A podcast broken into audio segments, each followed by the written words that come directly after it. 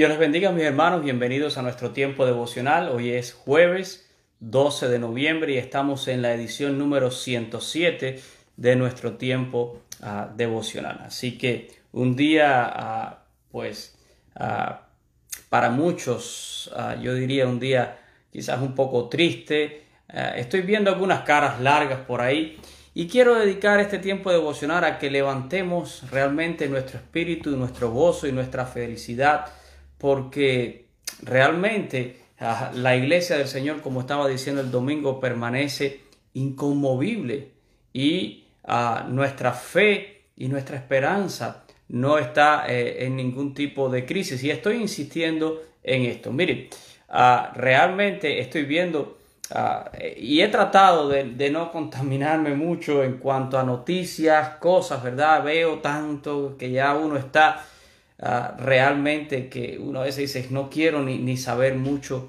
ah, de, de, noticias. Pero ah, uno debería de ponerse un termómetro y decir cuánta alegría hay en mi vida hoy, cuánto gozo hay en mi vida hoy, porque estoy viendo muchas personas tan menguadas, tan mermadas con toda esta situación. Y hermanos, para los cristianos, para los cristianos independientemente. Y no quiero decir que no nos esté afectando todas las cosas que estén pasando a nuestro alrededor, pero para los cristianos, en cuanto a lo que tiene que ver con nuestra fe, con nuestra misión, todo permanece igual e inalterable. Y quiero seguir insistiendo en esta idea. Miren, ah, cuando Dios tiene un propósito, Dios tiene un propósito y lo lleva adelante sin importar cualquiera que sean las cosas que el hombre haga. Quiero que abra su Biblia hoy en el primer libro de Crónicas de los Reyes de Israel y llegue hasta el capítulo número 12. Vamos a movernos un poquito en el capítulo número 12, pero voy a leer específicamente ahora el versículo 22 y 23. Y dice allí la palabra de Dios. Porque entonces todos los días venía ayuda a David hasta hacerse un gran ejército, como ejército de Dios y este es el número de los principales que estaban listos para la guerra y vinieron a David en Hebrón para traspasarle el reino de Saúl conforme la palabra de Dios. Y quiero hacer énfasis en este final, ¿verdad? Conforme a la palabra de Dios. Y he escogido estos dos ah, versos porque creo que expresan con bastante claridad lo que yo quiero compartir con ustedes en esta mañana. Hermanos, cuando Dios tiene un propósito y cuando Dios ha dado una palabra, hace todo lo posible, ¿verdad? Y las cosas suceden de donde a veces menos uno lo espera. Y llega la ayuda de Dios y llega y vemos cómo Dios acomoda todas las cosas y acomoda todo el escenario. Sencillamente porque Él tiene un propósito. Sencillamente porque Él ha dado una palabra. Y el hombre no prevalece nunca contra Dios. Lo estábamos diciendo esta semana, el domingo, ¿verdad? En nuestro sermón, allí en el Salmo número 2, que aunque el hombre se amotine, aunque el hombre diga, aunque el hombre trate de hacer, de decidir, Dios está mirando desde el cielo y dice, al final se sonríe, porque Dios dice, pobre humanidad. Miren, Dios había escogido a David, ¿verdad? Una vez que Saúl fue ah, desechado por desobediente como rey de Israel. Y todos sabemos que David era el menor Ah, de los hijos de Isaí. Apenas era un niño, ah, dice, de, hermoso parecer, que pastoreaba las ovejas de su padre. Allí estaba David, ¿verdad? Ah, en un campito con algunas ovejitas. El propio Samuel, cuando fue a ungir uno de los hijos de Isaí, porque Dios le dijo a Samuel que se había proveído de un rey en los hijos de Isaí, pensó que era Eliab, el más grande, ¿verdad? El más fuerte, pero Dios le dijo que no, Dios le dijo a Samuel, ¿verdad? Que él no miraba la apariencia, sino el interior. Y así dice que pasaron todos los hijos de Isaí delante de Samuel y ninguno de ellos fue elegido hasta que Samuel le tuvo que preguntar a Isaí, oye, ¿no te queda otro, otro hijo por ahí? Y Isaí le dijo, bueno, el menor, pero él está cuidando las ovejas. Así que ni su propio padre, ni Isaí le había concedido ninguna posibilidad a David de ser considerado como el hombre que Dios había escogido para ser un rey, ¿verdad?, sobre su pueblo. Pero lo mandaron a buscar y cuando David llegó, ¿verdad? Dice que Dios le dijo a Samuel, úngelo porque este es, y Samuel derramó, ¿verdad?, aceite y lo ungió, y dice la palabra que vino el Espíritu de Dios sobre David. Nosotros sabemos la historia, ¿verdad? La Biblia dice que Saúl era atormentado por un espíritu malo que venía de parte de Dios y solo era consolado o calmado cuando David tocaba el arpa. Así que David se queda oficialmente como el paje de armas de Saúl y luego ah, vienen algunas historias más, viene la historia del gigante Goliat, ah, aquel filisteo que dice que desafiaba todos los días a, las huestes, ¿verdad? De, de, Israel y nadie se atrevía a enfrentar a Goliat hasta que llegó David y enfrenta a Goliat y lo derrota con una piedra, ¿verdad?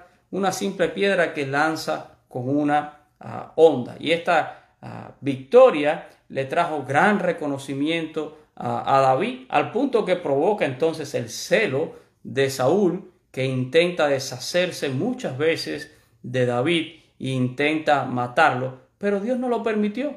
¿Por qué no lo permite? Porque sencillamente Dios tiene un propósito con David.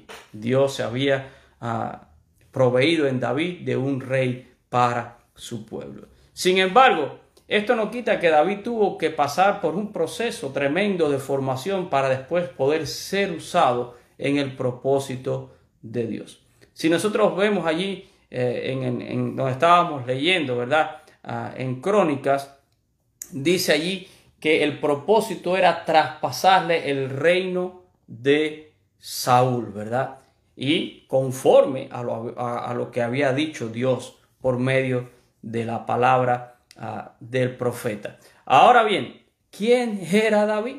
Yo quiero que nosotros notemos algo en este proceso, ¿verdad? Y no es que solo Dios está trabajando, escogiendo la persona o el líder que va a llevar las riendas de Israel, sino también cómo Dios está trabajando y acomodando un escenario alrededor de David.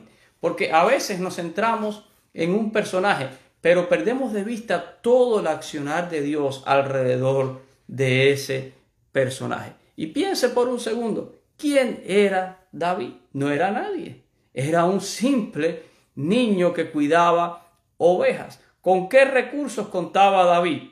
¿Quiénes seguían a David cuando fue incluso ungido como rey? ¿Qué seguidores tenía David cuando Samuel derrama aquel aceite sobre su cabeza? Pues no tenía ningún seguidor, no tenía ningún ah, recurso, nadie lo seguía, solo un puñadito de ovejas allí porque se habían acostumbrado a que él era el que los llevaba a pastar y, a tomar agua. Y la pregunta es cómo llega entonces David de ser un niño joven que solo pastoreaba ovejas a ser el rey de toda una nación. Hay un proceso de formación, no solo en David, sino también hay una acomodación en todo el escenario, ¿verdad? Miren, David padeció persecución por parte ah, de Saúl y tuvo que escapar por su propia vida ah, en varias ocasiones. Tomó años para que David llegara a ser verdaderamente el rey de Israel. Y la mayoría de los teólogos piensan que este proceso duró entre 12 a 15 años. Por mucho tiempo David tuvo que huir, tuvo que andar solo, luego comenzó dice que comenzaron algunas personas a juntarse con David. Y el primer grupo que se junta con David, de acuerdo a lo que dice la palabra en Primera de Samuel, capítulo 22 y versículo 2, fueron apenas 400 hombres que para nada tenían habilidades ah, de guerra, ni nada por el, ni nada por, por el estilo, ¿verdad? Ah, dice la Biblia que aquellos hombres que se juntaron con David eran afligidos, los endeudados y los que estaban en amargura de espíritu. Así que imagínense qué grupo tan peculiar, afligidos, endeudados y gente amargados de espíritu. Y no lo digo yo, lo dice la palabra de Dios. Léalo allí. Me repito la cita, ¿verdad? Primera de Samuel 22, 2. Así que se imagina qué clase de ejército imperfecto tiene David en ese momento. 400 hombres que para nada eran diestros en la guerra. Pero eso era solo el comienzo, ¿verdad? De todo el propósito de Dios. La Biblia dice que David llegó a tener un gran ejército y no solo en número, sino en calidad. Los soldados, ¿verdad? Que llegó a tener David eran envidiables. Y la pregunta es, ¿cómo es que ocurre esto? Y la respuesta la encontramos en los versículos que leíamos, ¿verdad? En primera de Crónicas, capítulo, eh, capítulo 12 y versículo 22 dice, porque entonces todos los días venía ayuda a David hasta hacerse un gran ejército, ¿verdad? Todos los días venía esa ayuda. ¿Y de dónde viene esa ayuda? ¿Quién es el que está enviando esa ayuda? Pues la pregunta eh, eh, parece tonta, ¿verdad? Y la respuesta es obvia. Esa ayuda viene de parte de Dios. Porque Dios tiene un propósito, ¿verdad? Dios tiene el propósito de ayudar a David porque conforme a su palabra, él iba a traspasar el reino de Saúl. Y si usted lee con detenimiento todo el capítulo 12, se va a dar cuenta que David se convierte al paso del tiempo en una especie de imán que empieza a atraer a personas. Pasó de ser un simple niño que pastoreaba ovejas, después a ser a alguien perseguido que andaba solo, después se juntan con él 400 hombres, pero nada ah, deseable, ¿verdad? Aquellas personas ah, no eran un ejército, pero de pronto comienza a llegar ayuda a David de todas las partes y, y David se convierte en un imán empieza a atraer personas, pero el mérito no está en David, el mérito está en Dios que está trayendo una provisión a David para que se pueda cumplir su propósito y para que David pueda cumplir el propósito para el cual Dios lo ha ungido como rey. Y me gustaría en el capítulo 12, si usted está allí, tiene su Biblia abierta, ah, mire estos versos conmigo, ¿verdad? En el versículo 1 del capítulo 12 dice, vinieron a David. Luego en el versículo 8 dice, fueron a David. En el 16 repite, vinieron a David.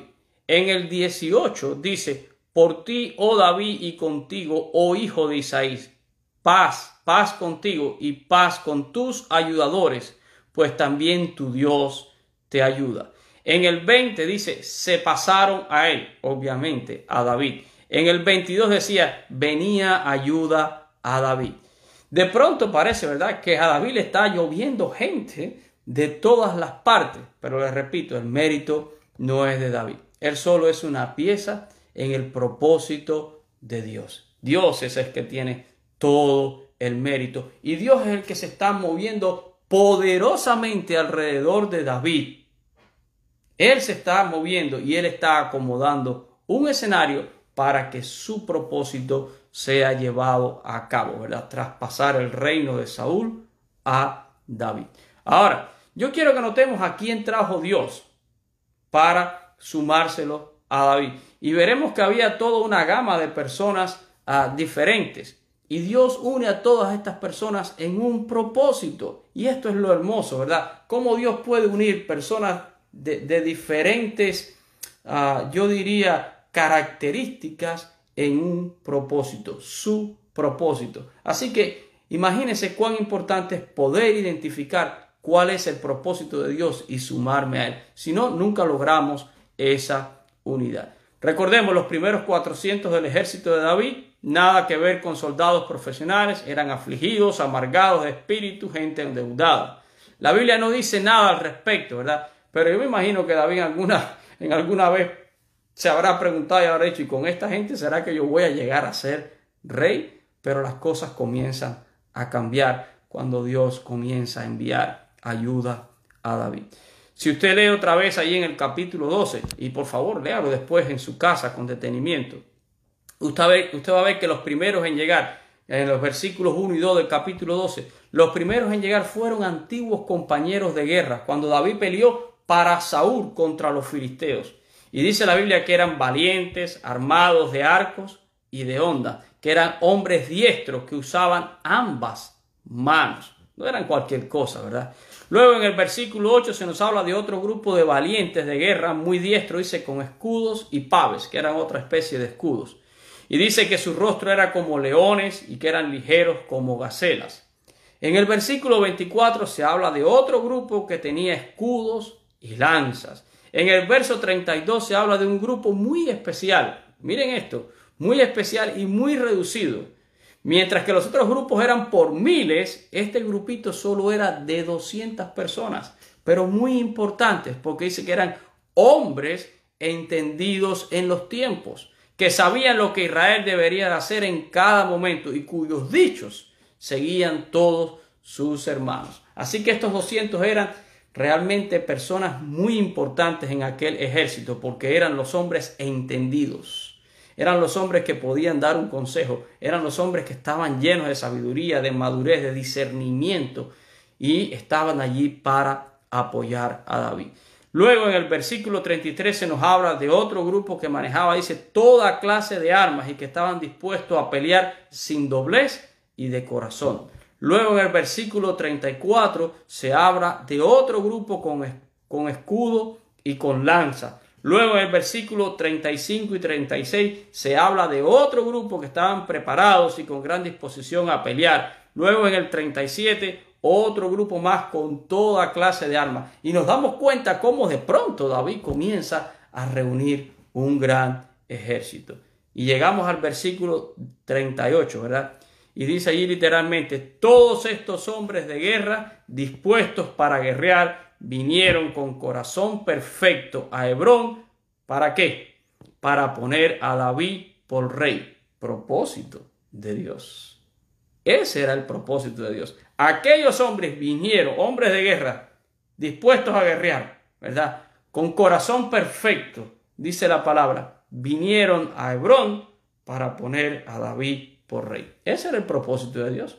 Esa era la palabra de Dios. Y el propósito de Dios y la palabra de Dios siempre va a permanecer. Y nosotros tenemos que ver ese accionar de Dios, no solo en cuanto a una persona, sino cómo Dios acomoda todas estas cosas. Ahora, ¿cómo aplica todo esto para, para nosotros, verdad? Yo a veces he mirado este pasaje incluso a la luz de nuestro propio ministerio acá en Miami, en Florida. ¿Sabe?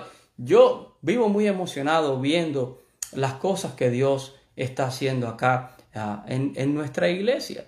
Y Dios lleva siempre su propósito más su propósito siempre va adelante más allá de todas nuestras imperfecciones. No somos una iglesia perfecta, no soy un pastor perfecto, nadie aquí lo es, pero aún así el propósito de Dios sigue adelante, ¿verdad? Yo ah, me he puesto a recordar todos estos años, ya voy en ocho años acá en Miami y ah, me pongo a ver cómo ha sido ese accionar de Dios, cómo Dios ha ido enviando, cómo Dios ha ido sumando, cómo teníamos un depósito inicial, ¿verdad? Todos los lindos hermanos que encontramos acá cuando llegamos, personas que aman la obra, que aman la iglesia, y cómo Dios ha ido enriqueciendo y, y siempre sumando personas que han venido a enriquecer el ministerio de ah, nuestra iglesia acá. Y estoy emocionado, estoy emocionado y estoy muy esperanzado porque veo el propósito de Dios marchar adelante. Y ese siempre eh, el esfuerzo que tenemos que hacer en que las personas puedan ver cuál es el propósito de Dios.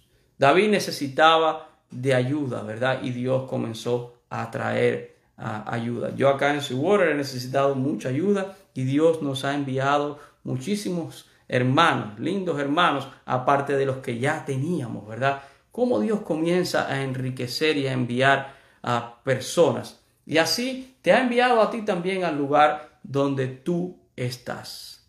Dios sabe que tú puedes hacer algo en ese lugar. Pero hay personas que a veces piensan que no son buenos para nada. Hay personas que dicen yo no soy diestro ni con el arco, ni con la flecha, ni con la onda, ni con la piedra, ni con el escudo.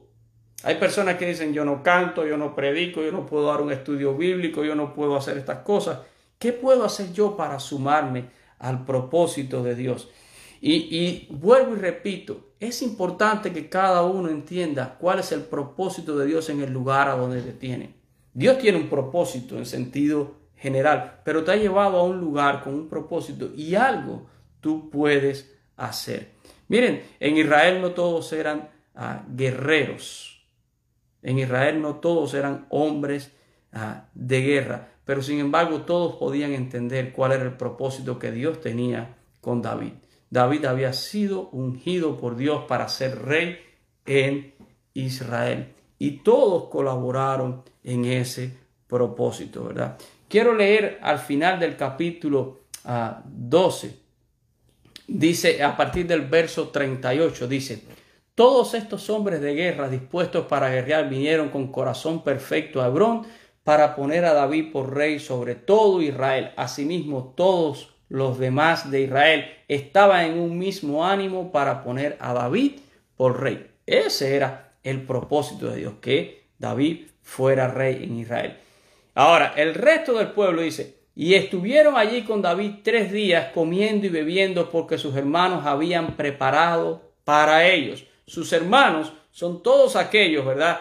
Ah, el resto de la nación de Israel, que aunque no eran hombres de guerra, entendían aquello y habían hecho provisión para ellos. David pasó tres días con todos aquellos hombres, dice, celebrando, ¿verdad? Porque dice que el pueblo había preparado para ellos. Dice, también los que le eran vecinos hasta Isaacar, Zabulón y Nestalí trajeron víveres en asnos, camellos, mulos y bueyes provisión de harinas, tortas de higos, pasas, vino, aceite y bueyes y ovejas en abundancia, dice, porque en Israel había alegría. Y quiero terminar en esta mañana centrándome eh, eh, en esta parte final del versículo 40. Ah, dice, porque en Israel había alegría.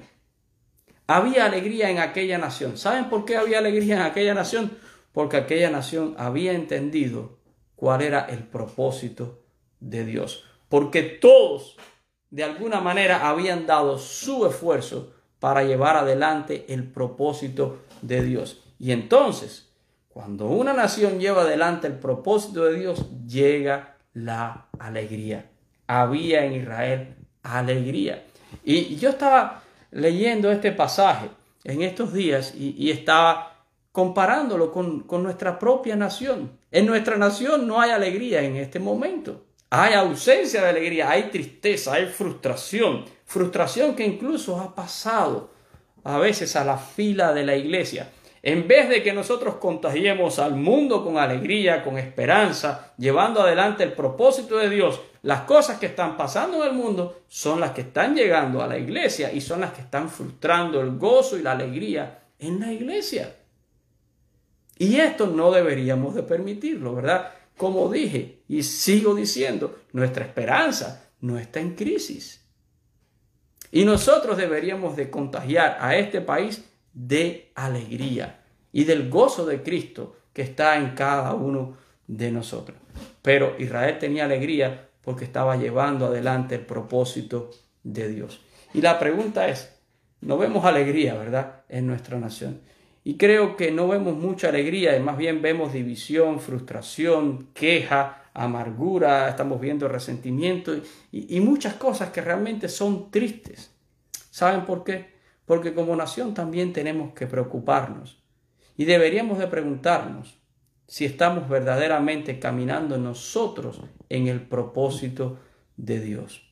Y la, la gran realidad es que cada día como país nos estamos alejando más del propósito de Dios. Nos estamos alejando de la palabra de Dios. Cada día más estamos sacando a Dios de la escena. Y Dios al final su propósito va a prevalecer. Al final Él va a prevalecer. Recuerden el Salmo 2 del que estábamos predicando el domingo. Dios se sonríe. No importa lo que el hombre haga, no importa todo lo que el hombre se pueda confabular en contra de Dios, Dios va a prevalecer. Pero hermanos, el punto es que no dejemos que estas cosas que están sucediendo, ¿verdad? Roben nuestro gozo, roben nuestra alegría, mermen y drenen nuestra fuerza y nuestro empuje como iglesia. Repito, nuestra misión no ha terminado. Miren, Dios está acomodando el escenario no solo de este país, Dios está acomodando el escenario del mundo entero para su propósito. Y su propósito se va a cumplir. El cielo y la tierra van a pasar. La palabra de Dios no pasará. Algunas personas están muy afligidos, pensando que, que las cosas que se están complicando, que si el mundo, que el esto, que el otro. Yo siempre recuerdo las palabras ah, del diácono Rigoberto Pérez allá en la iglesia de Nueva Jersey. Sé que muchos me están escuchando de allá y, probablemente recordarán estas palabras, pero Rigo cada rato decía, no oren para que el mundo se ponga mejor, el mundo se tiene que poner peor para que Cristo vuelva, ¿verdad? Y es realidad. Podemos tener mejores momentos, podemos tener peores momentos, pero al final el mundo se encamina a lo que la palabra de Dios dice, a una apostasía, a la aparición de un falso profeta, de un anticristo, ¿verdad? Pero tranquilos, tranquilos, el propósito de Dios se va a cumplir y Cristo regresará y la victoria del Cordero es asegurada y su victoria y la mía es también asegurada. Así que no dejemos que estas cosas vengan a entristecer nuestras vidas y a robarnos el gozo. El diablo viene a robar el gozo, viene a robar la tranquilidad, viene a robar la felicidad. Lo que tenemos que hacer como iglesia es apretar el paso, apretar el paso y seguir predicando a Cristo Jesús, llevando adelante el propósito de Dios, llevando adelante el propósito de Dios en el lugar donde Dios te ha puesto. Así que mi hermano, brilla allí en ese sitio donde Dios te tiene, ¿verdad? Sé sal, sé luz, sigue compartiendo, sigue compartiendo la esperanza de gloria que está reservada en los cielos para cada uno de nosotros. Y que personas puedan venir al conocimiento de Cristo Jesús porque tú te has dejado usar para eso, ¿verdad? Ayudemos a nuestra oración orando y llevando nuestro gozo, nuestra alegría y nuestra esperanza, ¿verdad? Que se conviertan ellos a ti y no te conviertas tú a ellos. Vamos a orar en este día. Padre, te damos gracias por tu palabra y gracias porque el gozo de nuestras vidas viene de llevar adelante tu propósito. Tú eres el Dios que acomodas todas las cosas. En esta historia, Señor, que hemos mirado rápidamente en esta mañana, tú tenías un propósito, traspasar el reino de Saúl a David. Ese era el propósito que tú estabas llevando adelante. Y tú acomodaste todo el escenario. David salió de ser un simple pastor de ovejas a llegar a ser un gran rey sobre Israel. El mérito no estaba en él, el mérito estaba en ti. Tú acomodaste todas las cosas, trajiste todas las ayudas y aún el pueblo entero que pudo ayudar y colaborar en este propósito sintió ese gozo. El verdadero significado de nuestras vidas está en cumplir tu propósito como individuo y también como nación. Señor, en nuestro país hay tristeza, hay frustración, hay división, hay odio, hay amargura. Nosotros, Señor, tenemos la solución. Somos tu iglesia, somos sal, somos luz. Permite que el amor de Cristo, Señor, pueda fluir en nuestras vidas y podamos, Señor, seguir predicando la verdad. El objetivo no está, Señor, en aprobar lo que tú desapruebas. El objetivo está en llevar tu verdad adelante y que las personas puedan convertirse, que las personas puedan venir, porque Señor, tu propósito va a prevalecer. Al final de los tiempos, tú triunfarás, Señor, sobre toda impiedad. Tú triunfarás, Señor, sobre toda cosa equivocada. Tú triunfarás, Señor, sobre toda maldad, sobre todo pecado, sobre todas las cosas. Y aquellos que se han hallado en ti reinarán contigo. Pero qué triste, Señor, para aquellos que te han rechazado, porque solo les aguarda, Señor, una condenación eterna. Es lo que enseña tu palabra con claridad. Por eso, Señor, entendemos que la única causa válida y real y eterna en esta tierra es el Evangelio de Cristo Jesús. Y nos queremos sumar a ese propósito tuyo. Queremos brillar para ti. Señor, algunos pueden ser soldados diestros en espada, en lanzas, en el uso de escudos. Otros, Señor, son entendidos en los tiempos. Y otros, sencillamente, Señor, podemos ayudar y podemos colaborar como hizo todo Israel. Pero lo que necesitamos es entender tu propósito y que como nación nos podamos volver a ti, Señor. Tú eres el que trae alegría y gozo. Y oramos e intercedemos en tu presencia para que tú bendigas a los Estados Unidos de América, Señor. Para que tú bendigas y sanes heridas. para que tú, Señor, por medio de la predicación del Evangelio puedas traer arrepentimiento, puedas traer personas a la verdad. Señor, no hay verdadera sanidad cuando sencillamente estamos hablando de respetar o, de hacer cosas si por dentro, si por dentro nuestro corazón está herido. Señor, necesitamos sanar de adentro hacia afuera. No necesitamos poner, Señor, una, ah, una venda sobre la herida. Necesitamos que la herida cierre, Señor. Y solo tú puedes sanar. Cuídanos, Señor. Bendícenos como nación. Y oh Dios, ayuda, ayuda, Señor, a tus siervos. Ayuda a tu iglesia, Señor. Que haya gozo, que haya alegría. Que nada de lo que está sucediendo en el mundo nos pueda robar, Señor, ni nuestra seguridad, ni nos pueda robar ese entusiasmo para seguir adelante con tu obra. Gracias porque tú eres el que envías la ayuda. Gracias porque tú eres el que acomoda todas las cosas, el que acomoda todos los escenarios.